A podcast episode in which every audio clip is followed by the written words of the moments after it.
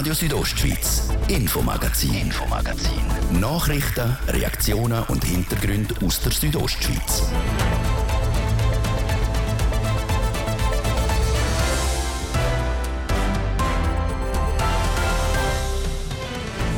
Eine ganze Ladung Natur gibt es in der heutigen Sendung. Wir berichten über einen fremdländischen Baum, der die Bündner Wälder kaputt macht. Und was das Wetter in diesem Jahr mit den Trauben in der Weinregionen angerichtet hat.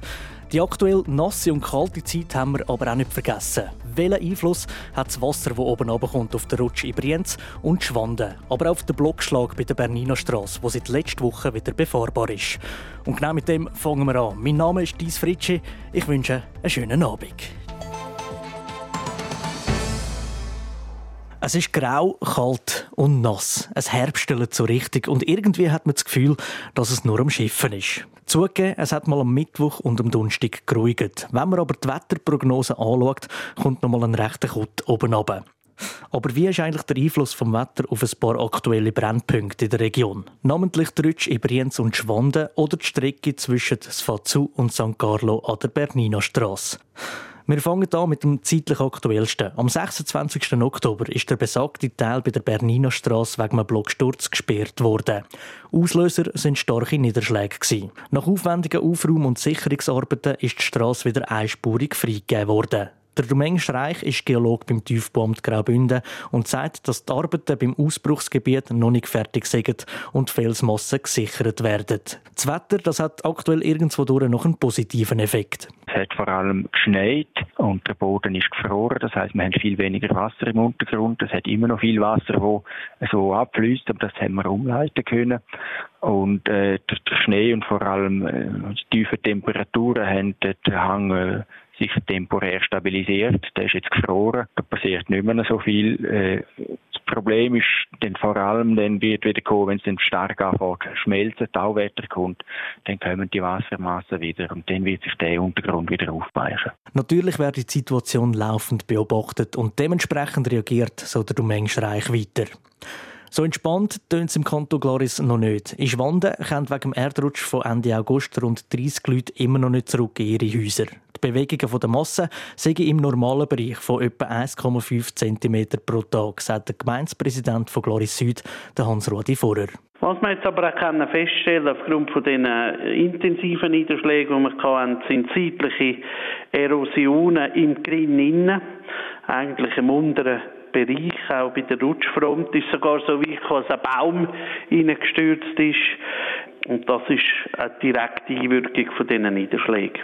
Ein anderes Problem. Das zusätzliche Wasser hätte sich einen neuen Weg gesucht und fließt zum Teil nicht mehr über das grosse Plateau direkt in Zernf, sondern durch eine Quartierstrasse. Das haben wir ja an sich auch nicht erwartet. Aber ja, es ist halt, wenn, das ist ja, wenn du den Bach staust, oder? Hast du ja vielleicht auch schon gemacht als Kind oder so. Und da leid ist es auch, wenn man einen anderen Ort tut, bewusst, oder? Und das macht natürlich dann die Natur auch. Das Wasser hat man mit Pumpen kanalisieren. Häuser sind keine Gefahr. Das, obwohl immer noch zwei Drittel vom Material noch im Hang ist. Die Experten erwarten im Moment keinen grossen Erdrutsch. Ausgeschlossen ist er gänzlich aber auch nicht. Und so heisst es seit drei Monaten immer noch abwarten.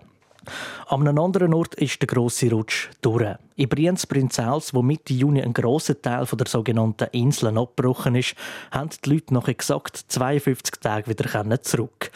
Wegen dem Wasser, das jetzt runtergekommen ist, rutscht Brienz ein schneller. Man müsse jetzt aber nicht gerade die Hände verwerfen und nervös werden, sagt der Stefan Schneider. Er ist Geolog und der Leiter vom Frühwarndienst Brienz. Ein verzögerten, längeren Einfluss haben die Niederschläge schon, aber es ist jetzt nicht im alarmierenden Bereich. Wir beobachten im Moment, dass die Geschwindigkeiten äh, leicht ansteigend sind, aber es ist nicht in einem beunruhigenden Maß. Und wenn das nicht völlig zu einer Überraschung sollte führen, dann also ist da weiterhin, stehen eigentlich alle Zeichen weiterhin auf, auf ähm, Phase grün. Aber wir werden das selbstverständlich weiterhin beobachten. Also der, der Frühwarndienst ist ja nach wie vor aktiv. Saisonale Schwankungen gibt es schon seit Jahren und sind aktuell auch nicht beunruhigend, so der Geolog weiter. Man kann sogar ganz grob sagen, dass durch die Rutschung wie ein natürlicher Schutz entstanden ist. Durch das Abrutschen von der Inseln und dann durch die neue Ablagerung hat sich wie oben ein, ein flächerer Boden ausgebildet ähm, wo solche Sturzereignisse, weil es dort zuerst einmal ins Flache geht, ein Großteil dort liegen bleibt und nur ganz wenige können dort drüber raus und dann noch weiter runtergehen. Also alles in allem kann man sagen, die Situation für so kleine Ereignisse hat sich im Moment eigentlich verbessert, ja. Die Insel wird also vom aktuellen Wetter nicht stark beeinflusst. Brienz, Schwanden und Berniner Straße, die drei Naturereignisse der jüngeren Zeit, sind bis jetzt vom starken Regen nicht beeindruckt gewesen.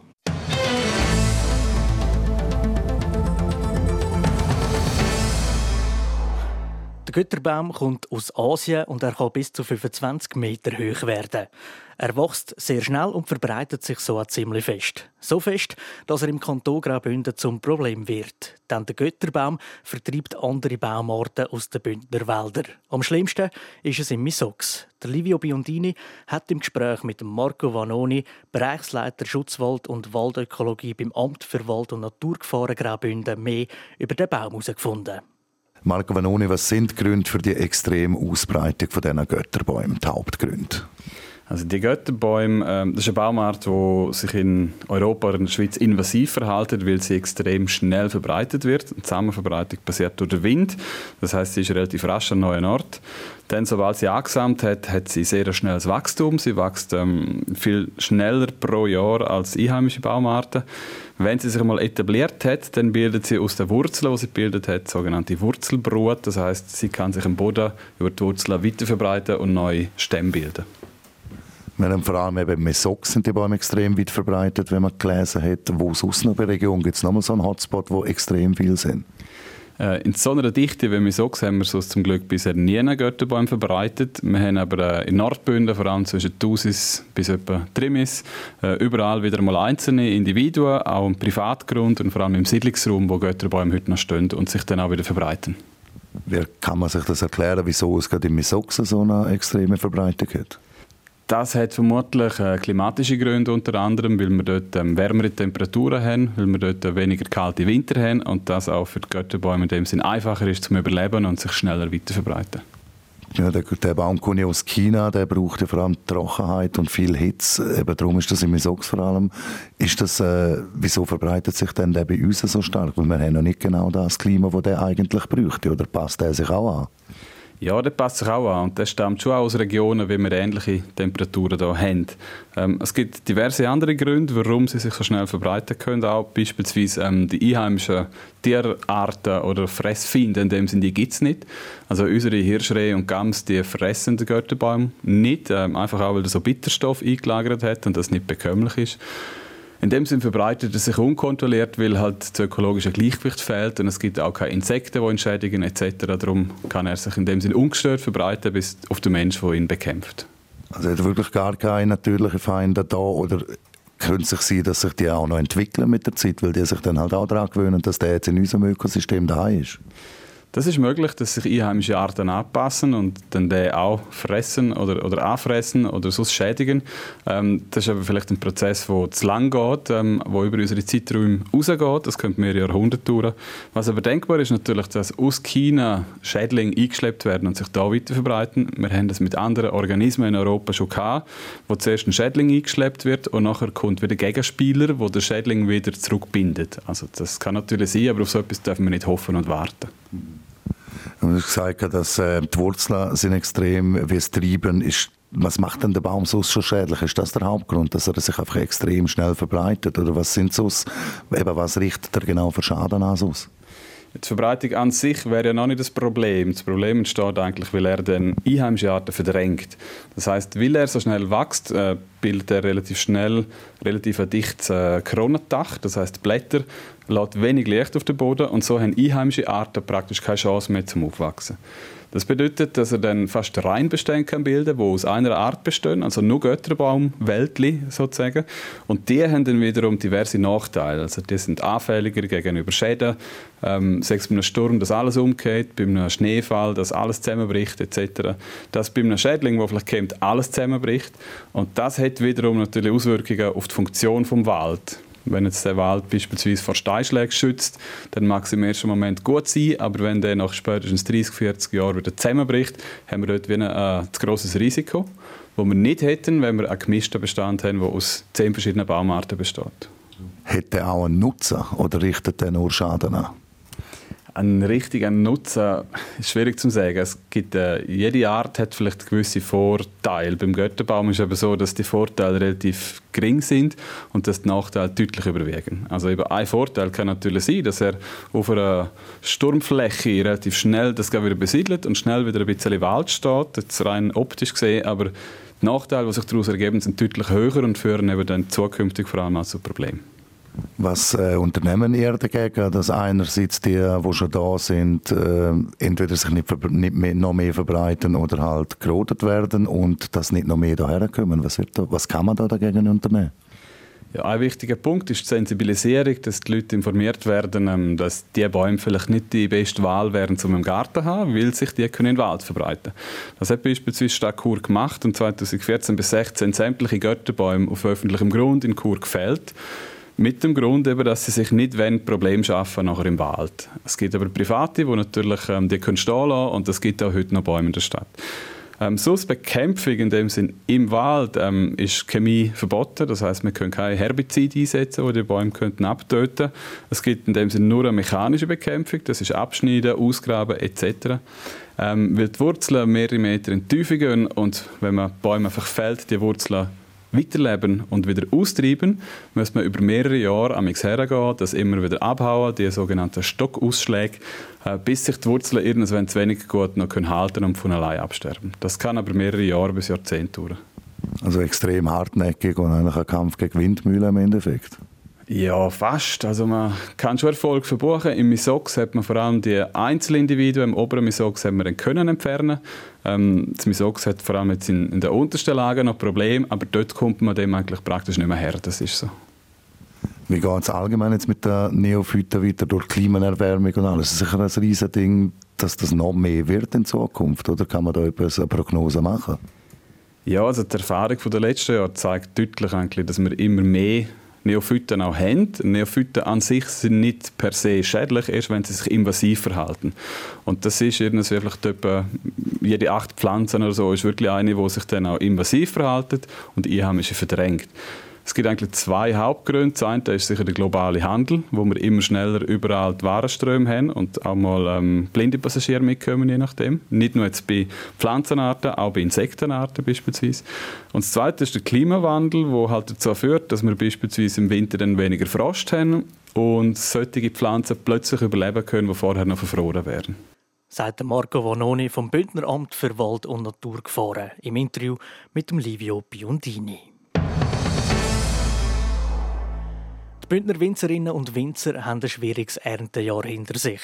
Weil die Natur ihren Trauben nicht gut gesinnt war, hat es deutlich weniger Ernte gegeben als im 2022. Der Bericht von der Sarina von Wiesenfloh. Das Rebjahr 2023 war für die Bündner Winzerinnen und Winzer nicht einfach. Ein Pilzbefall Anfangsjahr, rekordverdächtig heiß im Herbst und zwischendurch Hagel. Laut dem Bündner Rebbaukommissär Walter Fromm war vor allem der Hagel das Problem. Einerseits äh, beschädigt er das Blattwerk, wo äh, zuständig ist für die Zuckerproduktion. Andererseits haben wir äh, Schaden auf der Beere. Die angeschlagenen Beere, wenn sie nicht aufplatzen, dann bleiben sie grün. Und der dritte Schaden, den der Hagel verursachen kann, ist am Holz. Den spüren wir vor allem im Folgejahr, wenn wir den wieder neu anschneiden müssen. Dann haben wir Holz, das leicht bricht und äh, wo dann dementsprechend unbrauchbar ist. Vor allem wegen dem Hagel hat es dieses Jahr 10% weniger Trauben gegeben als letztes Jahr. Und wegen dem Hagel haben Winzerinnen und Winzer vor allem in Meierfeld, Jenins und Malanz mehr Aufwand gehabt. Dort hat es gerade dreimal gehagelt. Das, was abgeschnitten worden ist, das hat man nochmal speziell müssen anschauen und dementsprechend die faulen, die beschädigten Beeren, die unreifen Beeren auslesen. Aber das, was in den Keller gelangt ist, das ist von Top-Qualität und zwar in allen Regionen gleich, sagt der Walter Fromm. Trotz allem Aufwand hat es insgesamt rund 2900 Tonnen Trauben gegeben. Davon etwa 2000 Tonnen rote und 900 Tonnen weisse. Die vom Hagel beschädigten Trauben haben vor allem auf den Pinot Noir Auswirkungen. Dann haben wir aber auch Beere, die aufgrund der äh, Hitzewelle, die wir im September noch mal hatten, leicht eingeschrumpft sind und die hinterlassen eher wieder eine Aromatik, die an einen überreifen Wein erinnert. Also die Aromatik ist für mich jetzt nicht ganz auf dem Höhepunkt, wo sie sein für einen Pinot Noir. Aus der Traube gibt es aber nicht nur Pinot Noir. Rund 60 Tonnen werden das Jahr zu Schaumwein verarbeitet. Die Menge ist in den letzten Jahren gestiegen, sagt der Walter Fromm. Die Leute äh, nehmen vermehrt, bevor es dann zum Nachtessen geht, einen Schluck Schaumwein oder Prosecco. Und diesen Trend spüren wir jetzt auch in der Schweiz. Er hat schon viel früher angefangen, aber jetzt kann man wirklich von der Statistik her auch belegen, dass der Zuwachs hat. Im Jahr 2020 sind es noch 16 Tonnen Trauben, die zu Schaumwein geworden sind. Die Weinjahre unterscheiden sich zum Teil stark voneinander.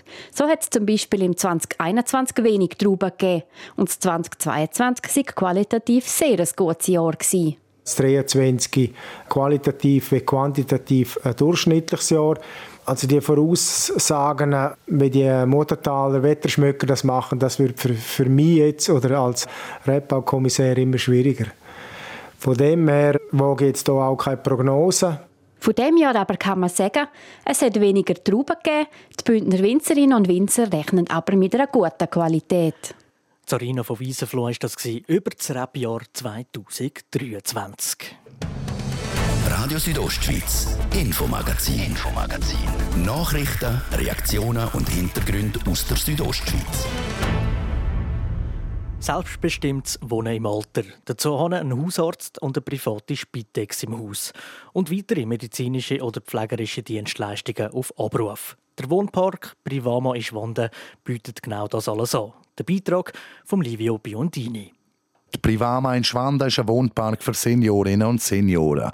Die leben zwar selbstständig, aber gewisse Dienstleistungen können sie beziehen, wenn sie wollen. 30 Wohnungen hat es Privama. Vor gut einem Jahr sind die das erste Mal vermietet worden. Die Idee zum Wohnpark gekommen, weil es einen Bedarf für so eine Institution gibt. Auf dem Platz Claros hat es so etwas vorher auch noch nicht gegeben, wie der Ronny Lützinger sagt. Er ist der Gastgeber der Privama.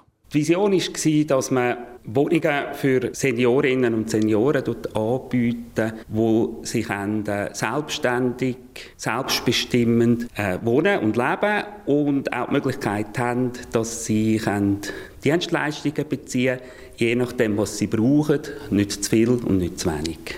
Grundsätzlich bieten diese alle Dienstleistungen an, wie ein Altersheim auch.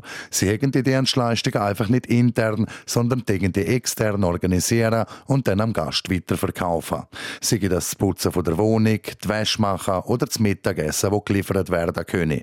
Im Erdgeschoss vom Wohnpark hat es eine Arztpraxis mit drei Ärzten, eine Physiotherapie, eine Diabetesberatung und eine Spitex hat es im Haus auch.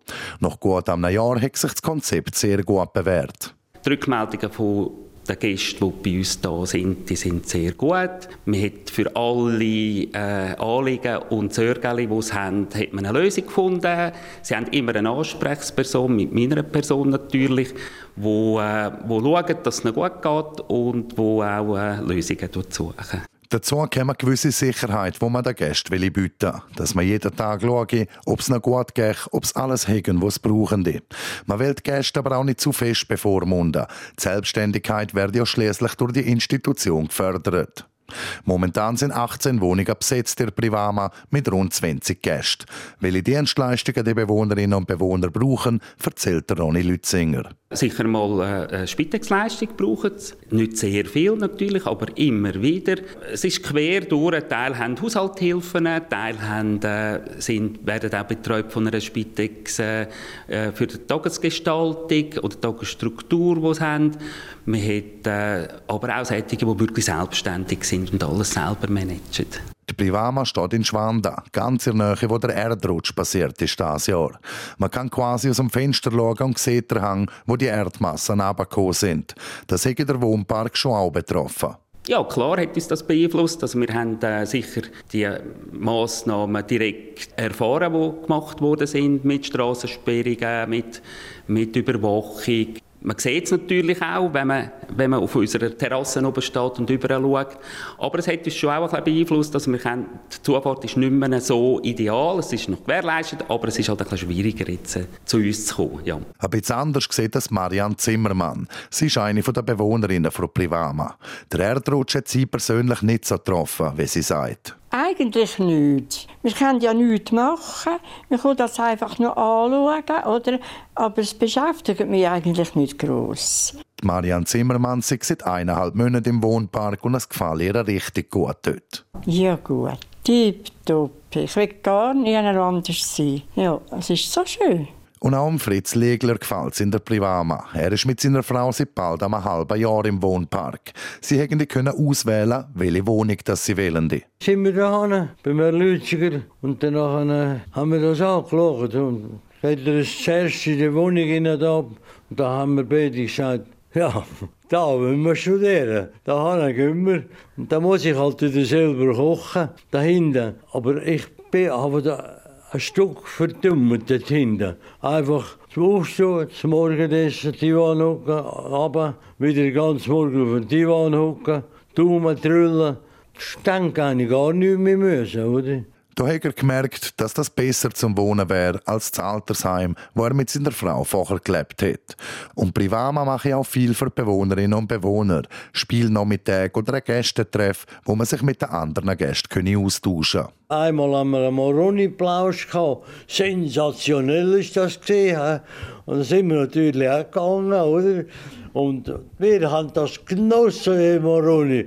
Also das war ein toller Tag. Der Fritz Legler und seine Frau sind also sehr zufrieden mit der Primava, was der Gastgeber, der Ronny Lützinger, in seiner Vision bestätigt. Der Livio Biondini hat berichtet in Zusammenarbeit mit dem TV Südostschweiz.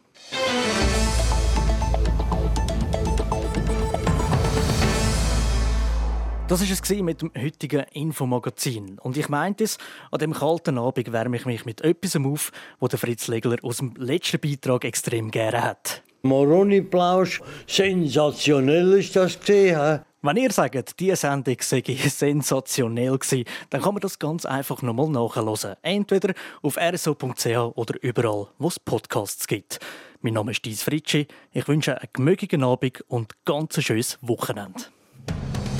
Radio Südostschweiz, Infomagazin, Infomagazin.